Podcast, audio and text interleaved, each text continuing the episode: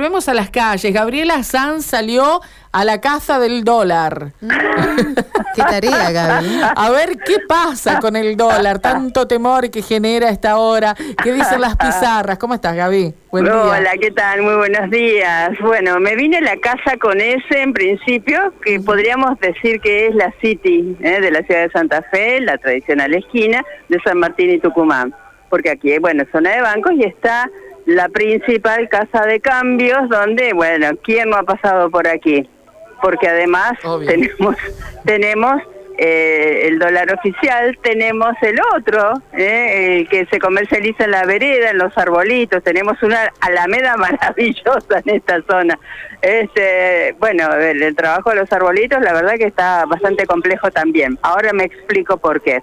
En la casa de cambios está hasta el momento la, eh, la cotización del cierre del viernes. No se ha modificado con la de hoy. ¿Por qué? Porque si bien hoy en Buenos Aires ya se abrió la comercialización de dólares, aquí no se puede comprar. Acá en la ciudad de Santa Fe, oficialmente, si ingresas a la casa de cambio, no te están vendiendo dólares. ¿Y qué pasa con los arbolitos en la vereda? Yo tampoco. Ellos tampoco, tampoco los arbolitos. Ellos tampoco venden. Y ellos me dicen... Claro, están podados. eh, están podados, literalmente.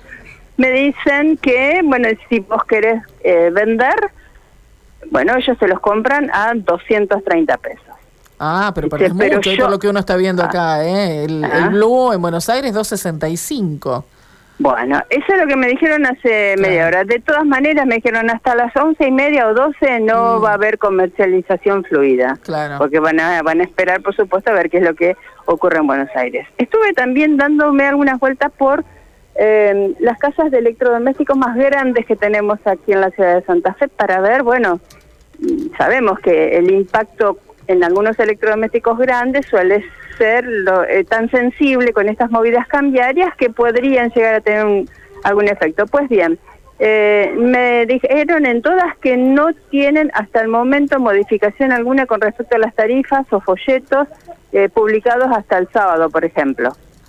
Claro. Siguen manteniéndose con las mismas tasas de interés en el caso de las cuotas, las cuotas se mantienen, las compras con tarjetas también y con los créditos de la casa. Es un dato importante. Es un dato importante.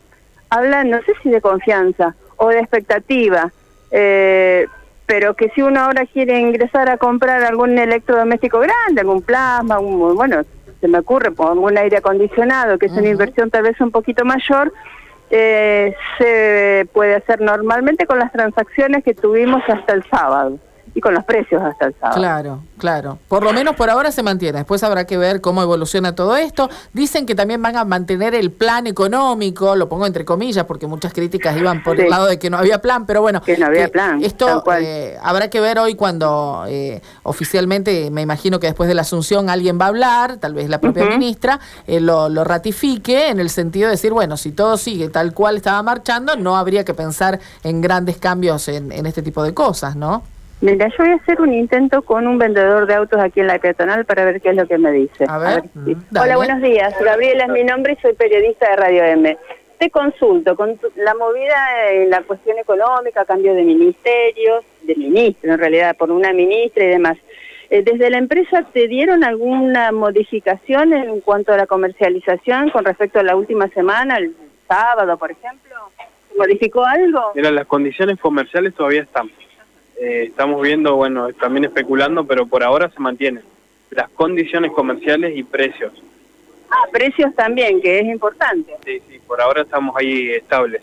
Me pidieron que esperes, digamos, si yo ahora quiero comprarme esa camioneta maravillosa que estás ofreciendo, ¿lo puedo hacer? Y sí, hoy por hoy, por eso nosotros por ahí los clientes, eh, los clientes por ahí piensan que nosotros somos muy pesados e insistentes, pero todo el tiempo recalcamos que las condiciones comerciales una vez al pactar la compra, se le, se le respeta la condición comercial. Se puede venir del país abajo, pero la condición comercial que pactó en ese contrato se le va a respetar. Por eso nosotros insistimos, porque por ahí tenemos ciertas bonificaciones que no sabemos si mañana van a estar. Ah, ¿cuántas modificaciones? Eso tal vez yo por ahí voy a venir a cerrar una operación hoy y yo te tengo que respetar rajatabla lo que hice porque va a haber contrato. Por ejemplo, en la cuota 6 tenés entrega asegurada. Entonces, mañana pasado yo no sé lo que va a pasar en el país.